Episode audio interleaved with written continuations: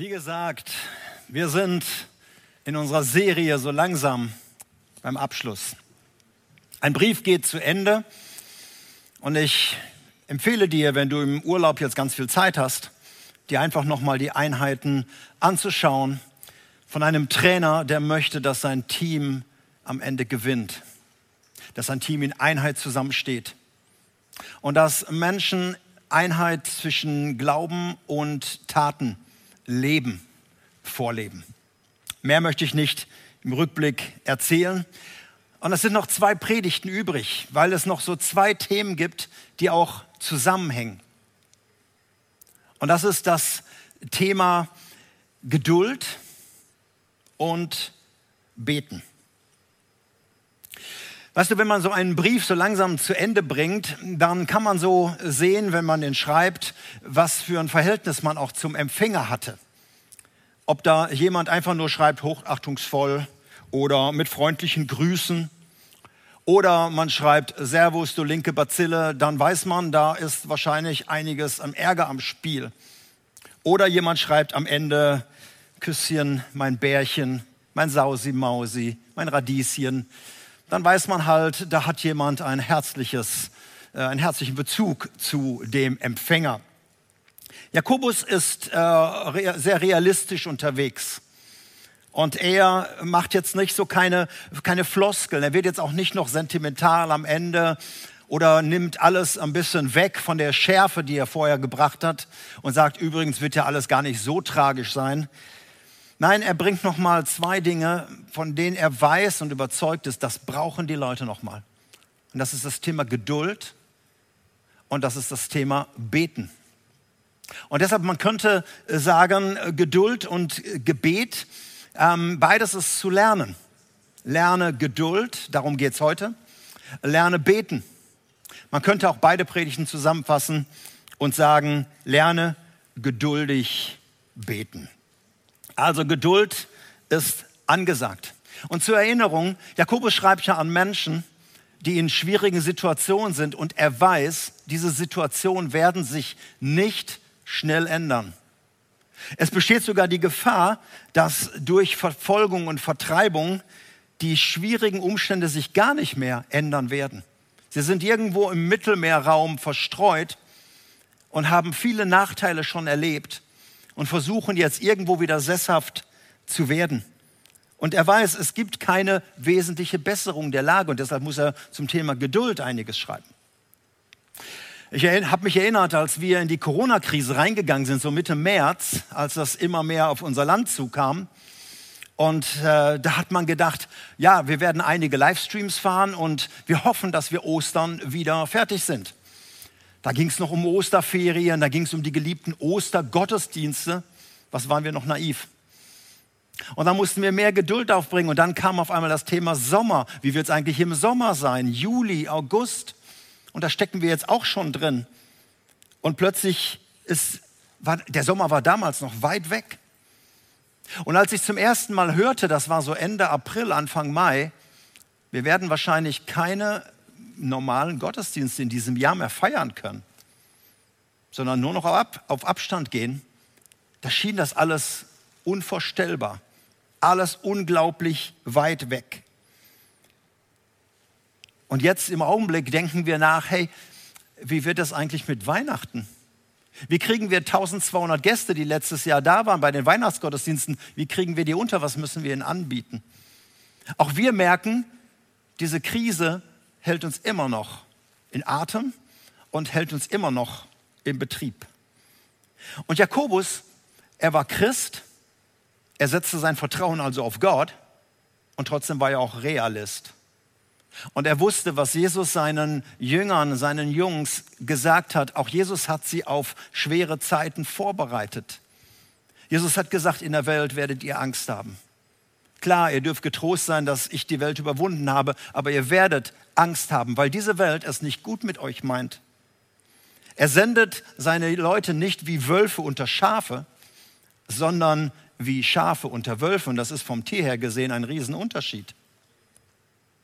Er sagt, die Menschen werden euch hassen, um meines Namens willen. Haben sie mich gehasst, werden sie euch auch hassen. Und sie werden euch verfolgen und sie werden euch einsperren und sie werden euch töten und sie werden dabei noch meinen, sie machen Gott einen Gefallen damit. So wird es sein. Es werden schwere, schwere Zeiten kommen und nicht jeder wird sein Haus zurückbekommen. Nicht jeder wird wieder nach Jerusalem zurückkommen. Und so schreibt Jakobus das. Und die große Frage bis heute lautet eigentlich, sind schlechte Zeiten für Christen eher die Ausnahme? Braucht man ein bisschen Geduld? Oder ist es die Regel? Braucht man viel Geduld? Je nachdem, wen man fragt. Und mit schlechten Zeiten meine ich jetzt nicht irgendeine Hungersnot, irgendeine Weltwirtschaftskrise oder eine Umweltkatastrophe oder auch die Corona-Krise. Das müssen wir ja alle irgendwie durchmachen, egal wie unser Glauben ist. Sondern mit schlechten Zeiten meine ich die Zeiten, die deshalb schlecht sind, weil wir an Jesus glauben weil wir Jesus nachfolgen. Wird das die Ausnahme sein? Wenn ich bedenke, dass zwei Drittel aller Christen in, weltweit in Verfolgung leben. Und viele Pastoren können halt nicht aus Straflagern oder Arbeitslagern oder Gefängnissen einen Livestream an ihre Gemeinden senden. Und da ist viel, viel Geduld angesagt. Und in diesem Wissen dass schlechte Zeiten zu unserem Leben als Christen auch dazugehören. Und dass sie sich nicht immer ganz schnell ändern, schreibt Jakobus seinen Text. Ich lese Jakobus 5, die Verse 7 und 8 und danach Vers 10 und 11. Liebe Brüder, und wenn Jakobus jetzt äh, nur zu Brüdern spricht, dann nicht, weil Frauen generell Geduld haben, sondern ihr dürft euch mit angesprochen fühlen, das war einfach damals so. Liebe Brüder, habt Geduld, während ihr auf die Wiederkunft des Herrn wartet. Denkt an die Bauern, die im Herbst und im Frühling eifrig nach Regen Ausschau halten. Geduldig warten sie darauf, dass die Ernte heranreift. Auch ihr müsst geduldig sein. Und seid zuversichtlich, denn das Kommen des Herrn steht kurz bevor. Vers 10 und 11. Nehmt euch die Propheten, die im Namen des Herrn gesprochen haben, als Vorbild für Geduld im Leiden. Denn wir schätzen jene glücklich, die im Leiden durchgehalten haben.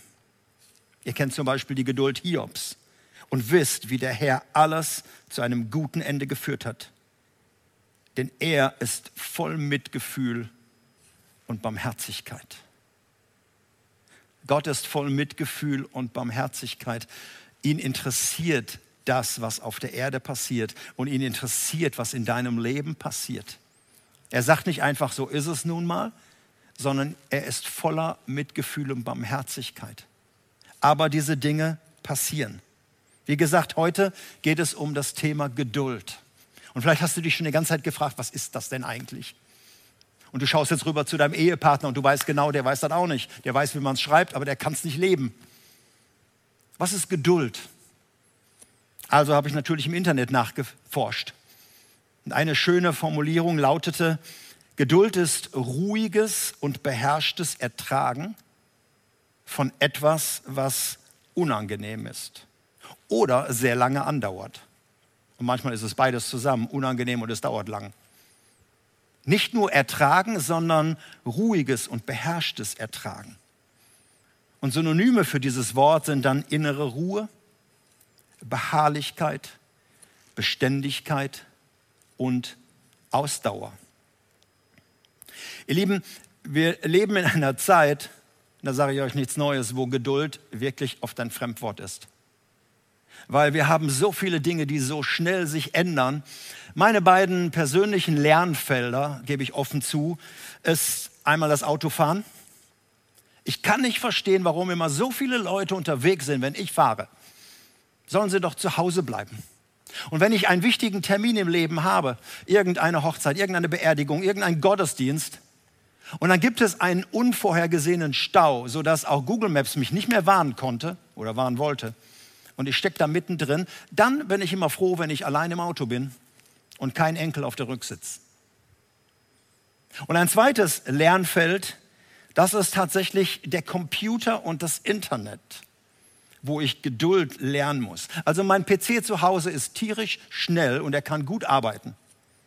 Wenn aber im Hintergrund Dr. Cleaner irgendwie meinen Staub zu putzen oder irgendwas an Daten aufräumen will, obwohl ich ihn gar nicht darum gebeten habe, und alles wird deshalb langsamer, und wenn dann mein äh, WLAN-Repeater auch noch von einer Schnecke überholt wird, dann bin ich auch manchmal froh, dass ich allein im Büro bin und dann beiße ich lieber in die Tischplatte, als dass ich das alles so rauslasse. Aber klar, das sind kleine Tageserlebnisse. Das geht auch schnell wieder vorbei und ändert sich normalerweise bis zur nächsten Autofahrt. Schwieriger wird es, wenn es um Zeiten geht, wo sich nichts ändert. Und zwar um längere Zeiten. Weder durch ein schnelles Gebet, noch durch ein lautes Proklamieren. Wenn auch am siebten Tag die Mauer nicht fällt, wie damals bei Jericho, und immer noch ein Bollwerk da steht, wenn sich keine Änderungen abzeichnen, weder in der Krankheitsphase, noch im Business, noch im Zustand der Ehe. Erst dann, in solchen Phasen, beginnt Geduld zu wachsen. Vorher ist alles Theorie. Und wir müssten geduldig bleiben und wir sollten und wir müssten, sondern dann beginnt sie erst zu wachsen, Schritt für Schritt, obwohl alles andere stehen bleibt. Und dann kommt diese Geduld hoch. Dann dies kommt dieses Ertragen und innerlich trotzdem ruhig bleiben. Paulus spricht in Galater 5, Vers 22 von dieser Geduld und er sagt, es ist eine Frucht. Die ist nicht automatisch uns in die Wiege gelegt, sondern die muss wachsen. Neben Liebe und Freude und Frieden und Freundlichkeit und Sanftmut und Reinheit, das ist alles so ein Paket, steht auch Geduld. Und das muss wachsen und dieses Wachsen kann dauern. Und das kann sogar ein Leben lang dauern. Ich habe zwischenzeitlich den Eindruck, dass Geduld manchmal am langsamsten wächst von diesen ganzen anderen Dingen. Und das in einer Zeit, wie ich gerade schon sagte, wo alles so schnell geht. Und wo man heute etwas bestellt und man will es eigentlich am Abend noch haben. Ich achte bei Bestellungen immer darauf, dass Prime dahinter steht, weil ich es spätestens am nächsten Tag haben will. So geduldig bin ich. Ich erinnere mich an Dinge und du vielleicht auch, gehörst vielleicht auch zu meiner Generation, da hat man noch, wenn man aus dem Urlaub kam, die Bilder oder die Filme weggeschickt. Und nach einer, wenn man Glück hatte, meistens waren zwei Wochen, weil die Urlaubszeit halt, alle schickten die Bilder weg, dann kam endlich die Negative oder die Ausdrücke. Ich erinnere mich an Zeiten, da hatte man so Kataloge, so 2000 Star Seiten starke Dinger von Nackermann oder Qualle oder wie alle sie hießen. Und da hat man bestellt aus diesen Katalogen. Und wenn das dann endlich ankam, war man schon wieder rausgewachsen aus der ganzen Sache. Das hat alles sehr, sehr lange gedauert und auch wir haben überlebt. Und heute, wie gesagt, es gibt Möglichkeiten, dass es am Abend schon kommt, spätestens am nächsten Tag. Ansonsten kriegt die Firma was zu hören. Und ihr Lieben, ich habe manchmal den Eindruck, wir als Christen haben auch so eine Art Prime-Gott, wo man äh, erwartet, dass er sehr schnell reagiert und antwortet. Oder manche Christen haben so vielleicht so einen Automaten-Gott, so eine Vorstellung. Wir werfen oben unsere Anliegen rein, das, was wir geändert haben wollen, das, was uns stört, das, was wir überhaupt haben wollen und erwarten, dass sehr schnell, möglichst am Abend, spätestens morgen, es kommt und sich ändert. Ansonsten kriegt Gott was zu hören. Und manche behandeln Gott auch wie so ein Diener. Wir geben am Tisch die Anweisung, was auf den Tisch zu kommen hat, was wir an Arbeit brauchen, was wir an Vergnügen brauchen, was wir an Erfolg brauchen und Gott muss springen. Diesen Gott gibt es nicht. Das wäre maximal ein Götz, aber der hat überhaupt keine Möglichkeiten, dir so zu helfen. Unser Gott ist anders. Und es ist wirklich herausfordernd in Zeiten, wo sich nichts ändert. Muss mich mal gerade ein bisschen abtupfen. Heute ist es sehr, sehr warm hier oben auf der Bühne. Und ich muss mal ein bisschen meinen Schweiß wegnehmen. Diese, diese Tücher hat man übrigens äh, damals bei Paulus auf die Kranken gelegt, die Schweißtücher des Paulus. Ich könnte die eigentlich bei eBay auch versteigern und dann kannst du die vielleicht mal irgendwo drauflegen. Aber ich mache es besser nicht. Herausfordernd sind die Zeiten, wo etwas nicht passiert und wo etwas lange anhält. Und ich möchte gerne aus unserem Leben etwas berichten. Für uns waren als Ehepaar die härtesten Zeiten, die wir hatten hier in Hochdal.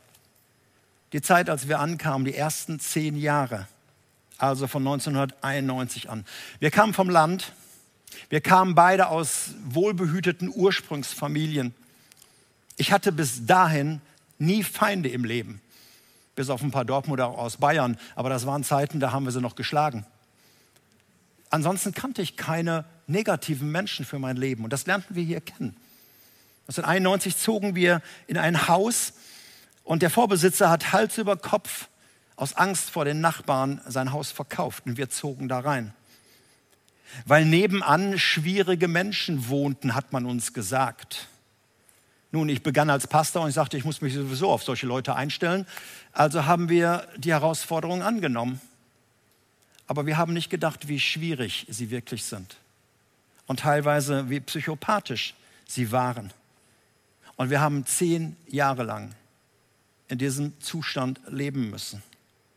Bereits nach einigen Monaten ging es los und wir dachten am Anfang, es wird sich lösen über Gespräche. Das hat nicht geholfen. Dann über Gebetsaktionen. Auch die Gemeinde hat sich beteiligt. Wir waren damals noch eine sehr kleine Gemeinde und wir haben viel gebetet und gefastet. Aber es wurde immer schlimmer. Polizeieinsätze, Zeitungen und Rundfunk kamen. Ihrer Kampf mit dem Pfarrer stand einmal in der Express drin. Und überall in der Stadt hingen Plakate aus gegen uns als Familie und gegen uns als Gemeinde. Giftanschläge auf unsere Kinder, auf unseren Hund. Mein Auto wurde mit Lack übergossen. Und wir fühlten uns wirklich sehr, sehr bedroht in dieser Situation. Alles, was man sonst bei RTL und Sat1 irgendwie sieht in Nachbarschaftskriegen, das hatten wir live. Tür an Tür, nicht mit Alice, sondern mit ganz schwierigen Leuten. Und was wir auch taten, welche Gespräche wir auch versuchten zu führen über Schlichter und alles Mögliche, es wurde immer schlimmer. Wir waren im Fokus des Hasses und waren Feindbilder. Und nach einigen Jahren wollten wir entfliehen, weil wir gemerkt haben, hey, das macht sehr viel auch mit uns. Und ähm, es ging nicht einfach so schnell. Immer wieder flogen Gemeinheiten über den Zaun und Beschimpfungen und wir wollten wegziehen. Und ich sage heute im Rückblick, Gott sei Dank, hatte Gott einen anderen Plan. Wir mussten noch bleiben, weil wir noch lernen mussten. Wir mussten zum Beispiel lernen, Feinde zu segnen. Das kannst du übrigens nur, wenn du Feinde hast. Ansonsten ist das Theorie. Liebet eure Feinde, segnet eure Feinde, tut wohl denen, die euch hassen. Das mussten wir lernen. Wir mussten lernen zu vergeben. Das kannst du nur, wenn dich jemand verletzt und wenn dir jemand wehtut. Und wir mussten lernen, Geduld zu haben. Und die Bibel spricht tatsächlich von Lernen. Das ist nicht etwas, was so ganz automatisch dann kommt, nur weil die Zeit verrennt, sondern wir müssen es lernen. Und es gehört nicht zu unserer Grundausstattung, jedenfalls nicht zu meiner. Ein Mann, der das ebenfalls so lernen musste, nämlich lange Zeiten auszuhalten, war Paulus. Er hat nette Predigten gehalten und Briefe geschrieben, aber vieles war aus seinem eigenen Leben. Er saß auf den Gefängnissen fest, Monate, Jahre lang. Und er erlebte, wie Gemeinden kaputt gegangen sind. Er würde am liebsten, er wollte am liebsten predigen, aber er musste lernen, da zu sitzen. Und er schreibt, ich lese mal aus Römer 5, Verse 3 und 4. Und das ist, jemand schreibt da, der selbst betroffen ist und nicht nur einen netten Ratschlag eben gibt. Römer 5, die Verse 3 und 4. Wir freuen uns auch dann, wenn uns Sorgen und Probleme bedrängen, also etwas, was uns richtig Not macht. Denn wir wissen, dass wir dadurch lernen, geduldig zu werden. Geduld aber macht innerlich stark, führt zu einer Beharrlichkeit. Und das wiederum macht uns zuversichtlich in der Hoffnung auf die Erlösung. Im Rückblick auf unsere zehn Jahre mit dieser Nachbarschaft, in all dem kann ich sagen, Gott hat unser Herz bewahrt. Wir konnten uns als, Gegen, als Ehepaar gegenseitig immer schützen und stützen. Manchmal konnte ich den Nachbarn noch segnen, wenn Liesel kein Wort mehr rausgebracht hat. Manchmal hat sie den Nachbarn gesegnet, während ich im Keller nach irgendeinem Werkzeug suchte, um die Reifen zu zerstechen. Wir haben uns gut ergänzt.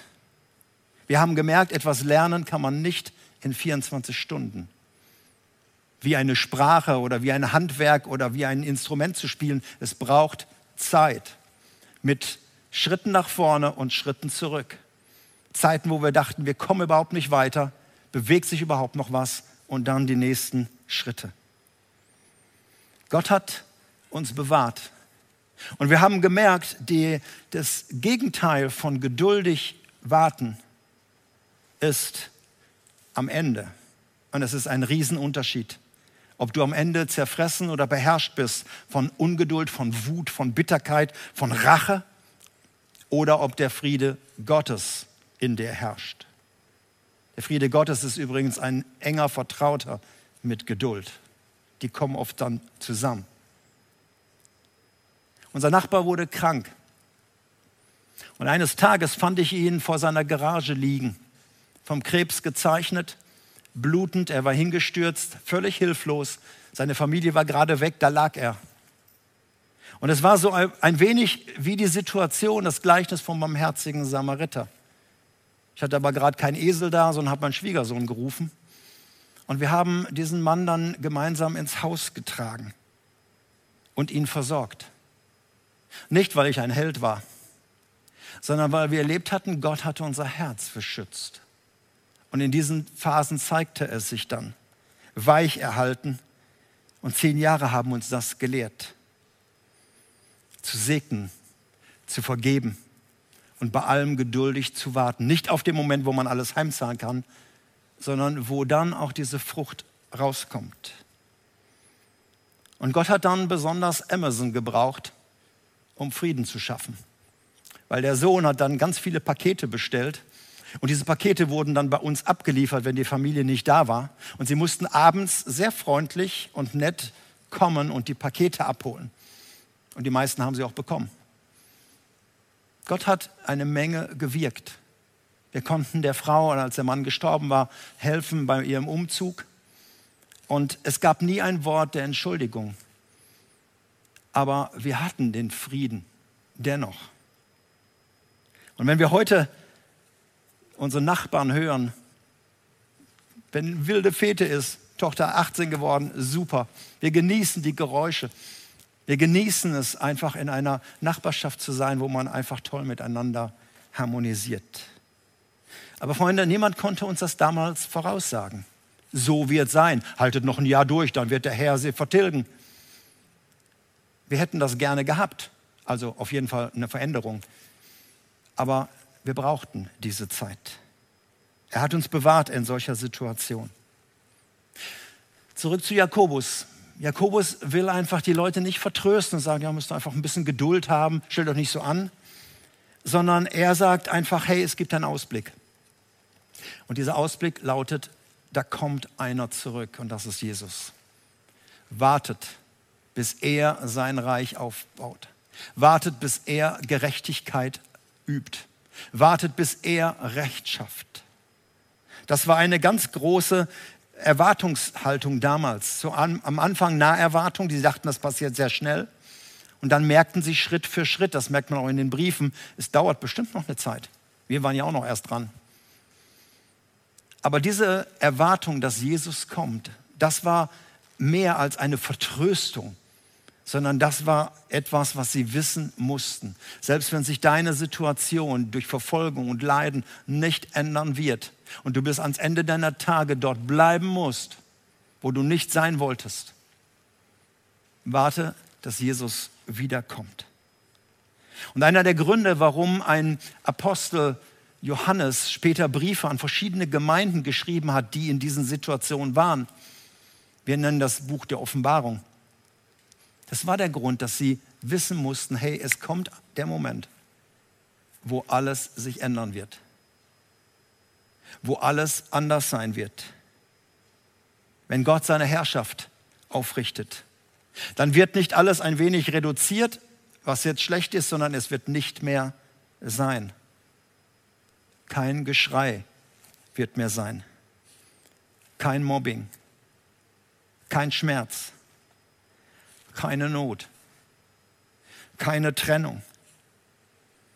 Keine Scheidung. Kein Verhungern und Verdursten.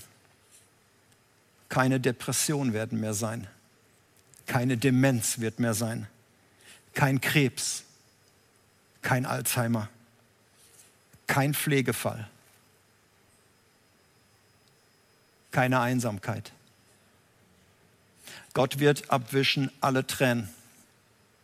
Im Himmel wird es maximal noch Freudentränen geben, aber nicht mehr die Tränen des Leidens. Und dann heißt es, siehe, das Alte ist vergangen und Neues ist geworden, wenn Gott sein Reich aufrichtet und wir wieder ohne Abstand zusammen feiern werden. Du sagst vielleicht, woher hast du diese Hoffnung? Ich lese sie dir nochmal vor, weil sie aus dem Wort Gottes kommt. Das waren nicht meine Worte, sondern das kommt aus dem Wort Gottes. Und hör sie dir einfach nochmal an in deiner Lebenssituation. Offenbarung 21, die Verse 3 bis 5. Ich hörte eine laute Stimme vom Thron und sie rief, siehe, die Wohnung Gottes ist jetzt bei den Menschen. Und er wird bei ihnen wohnen. Und sie werden sein Volk sein und er, Gott selbst, wird bei ihnen sein. Und er wird abwischen alle Tränen. Es wird kein Tod mehr sein und keine Trauer und kein Weinen und kein Schmerz mehr geben. Denn die erste Welt mit all dem ganzen Unheil ist für immer vergangen.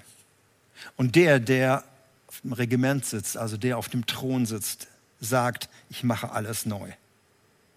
Und dann sagte er zu mir, schreib das auf, denn was ich sage, ist zuverlässig und wahr. Freunde, manche Leute sagen in Unwissenheit, das ist doch nur eine Krücke oder ein Rollator für schwache Leute, die irgendwie durchs Leben nicht mehr kommen.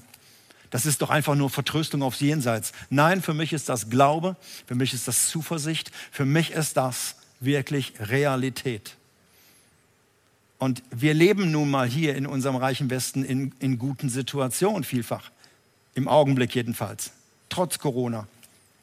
Aber ich weiß, dass andere Menschen in anderen Umständen leben. Für mich ist das Realität. Und Jakobus sagt, so wie der Landmann seine Arbeit tun muss, er gammelt nicht den ganzen Tag rum und sagt, noch mal gucken, ob Regen kommt, kommt ja sowieso nicht, sondern er macht seine Arbeit, er lebt sein Leben und trotzdem muss erwarten, dass sich die Umstände ändern, dass die Wolken aufziehen, dass der Regen fällt und dass die Ernte dann kommt. Das sind Dinge, die er nicht in der Hand hat. Und dazu braucht er die Geduld. Eines darf ich dir sagen, wenn Gott im Augenblick deine Lebenssituation nicht ändert, vielleicht bist du schon länger als zehn Jahre dran, für einen Menschen zu beten, dass er endlich zum Frieden mit Gott findet. Vielleicht bist du auch erst seit ein paar Monaten oder Wochen dran wenn Gott nicht heilt, wie wir wollen, wenn Gott nicht jede Ehe rettet, wie wir es gerne wollen, wenn Gott nicht den Job uns gibt, den wir gerade wollen, dann würde Jakobus sagen, hey, lasst uns den Kopf nicht in den Sand stecken.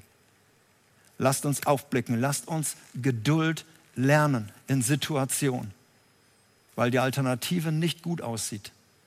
Lasst uns Geduld beharrlich und mit Frieden im Herzen diese Lebenssituation durchleben. Und dann werden Menschen etwas in deinem Leben sehen, nämlich eine Frucht der Geduld, eine Frucht der Freundlichkeit, die Frucht dieses Geistes. Und sie werden dich fragen, hey, wie kannst du in deiner Lebenssituation noch so reden? Wie kannst du in deiner Lebenssituation noch so Hoffnung haben? Und dann kannst du Zeugnis geben, ganz einfach, wer und was in dir ist. Und ich möchte jetzt gern zum Abschluss für dich beten. Ich weiß, dass einige Leute nicht in Urlaub fahren können zurzeit, weil das Geld fehlt oder weil sie krank sind oder weil sie einfach nicht weg können. Ich weiß, dass da Kranke sind, die einfach sagen, du hast gut reden. Ich möchte für dich beten, dass Gott dir in deiner Lebenssituation neu begegnet und dass diese Geduld mit dem Frieden Gottes bei dir einzieht. Vater, du siehst all die Lebenssituationen, die ich gerade so angesprochen habe. Und da sind noch viele andere. Und ich bete für die Menschen, die im Augenblick wirklich ein Wort der Ermutigung brauchen. Die vielleicht einen Anruf brauchen, eine E-Mail, ein, ein Telefonat oder dass jemand wieder vorbeikommt. Und ich bete, Vater, in Situationen, die sich zurzeit nicht ändern, dass etwas in uns wächst, was dein Wort Geduld nennt. Friede, der höher ist als alle Vernunft. Und dass er anfängt zu regieren und zu bewahren. So bringe ich dir all die Situationen in unterschiedlichen Häusern und Lebenssituationen der Menschen, dass dein Wort nicht leer zurückkommt. In Jesu Namen. Amen. Gott segne dich.